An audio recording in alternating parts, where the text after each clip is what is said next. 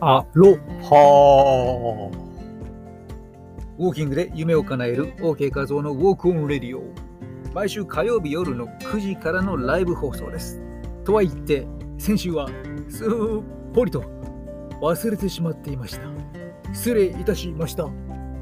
自分でもびっくりしましたね。あれ火曜日だった終わってから気づきました。今回は無事スタートいたしました。ということで、テーマは登山靴の選び方ということでですね、ショートに少し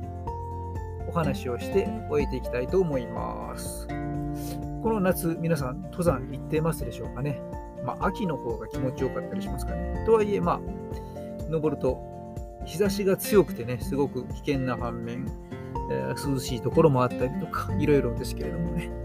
まあ、このところ登山にも役立つかなということでね、虫対策なんていうのもずっとね、お話をしていましたけれども、今日はその登山の靴ということで、いくつかポイントをご紹介したいと思います。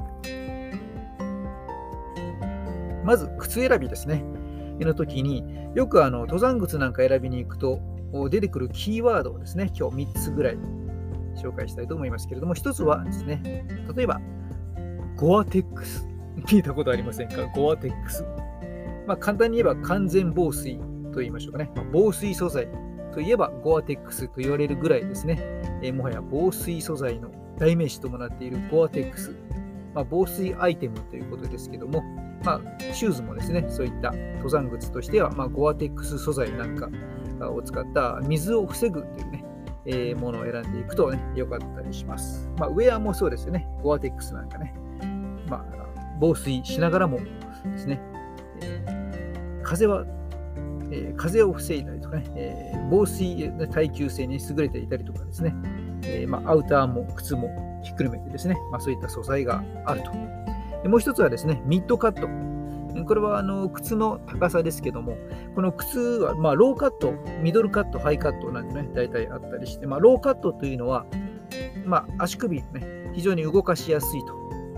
まあ、その反面、サポート力が弱いので、怪我とか捻挫とかをね、ちょっとしやすいという傾向があったりもします。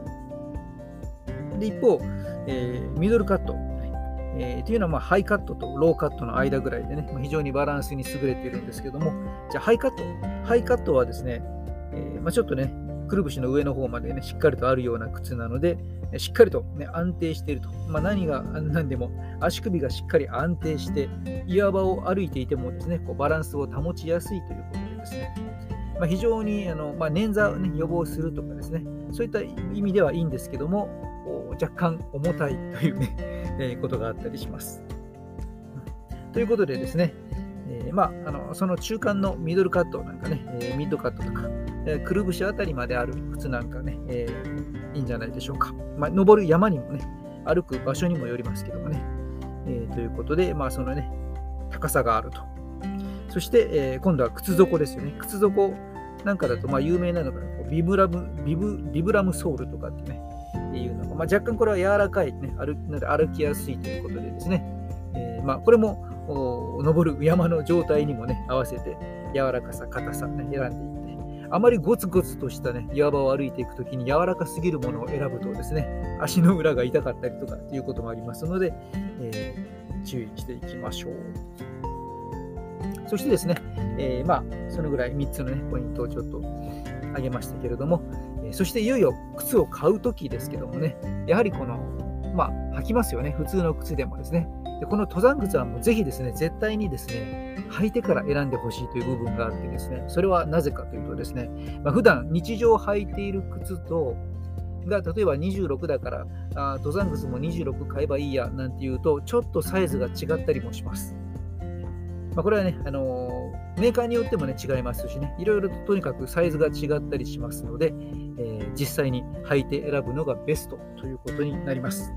まあ、特に山なんかはね、こう足に靴がしっかりとフィットしているというかね、いろいろな場所をね、歩くときにこう岩場とか、ま、砂場とか、ちょっと斜め斜めの傾斜が強かったりとかね、ということで、えー、ブカブカですとね、こうねじれたりとかね、靴の中で滑って豆ができたりとかしますね。とにかくね、足にしっかりとフィットしているということがより重要、普段以上に重要になってきますので、サイズ選びね、しっかりと、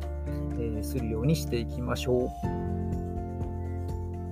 ということでですね、非常に短いですが、えー、今日はですね、登山靴の選び方をね、ちょっとね、まだまだいろいろありますけどね、ちょっと今日は簡単なポイントをお伝えしました。またもしですね、えー、コメント等がね、えー、ついてくるようであれば、さらにね、詳細なんかもまた、え続編としてね、今後やっていきたいかなと思ったりもしています。というわけでですね、明日はですね、実は、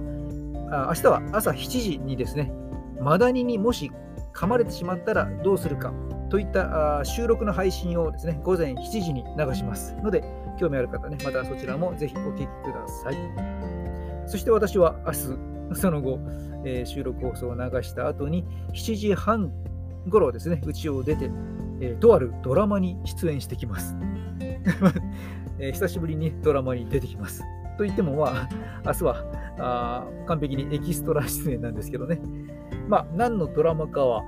お楽しみに結構人気のドラマです。というわけでですね、え明日皆さんはどんな一日をお過ごしでしょうか。まあ、引き続きね、暑い日が続いていますが、どうぞ熱中症にならないように気をつけてお過ごしください。というわけで、とてもショートなライブでした。お相手は OK 画像でした。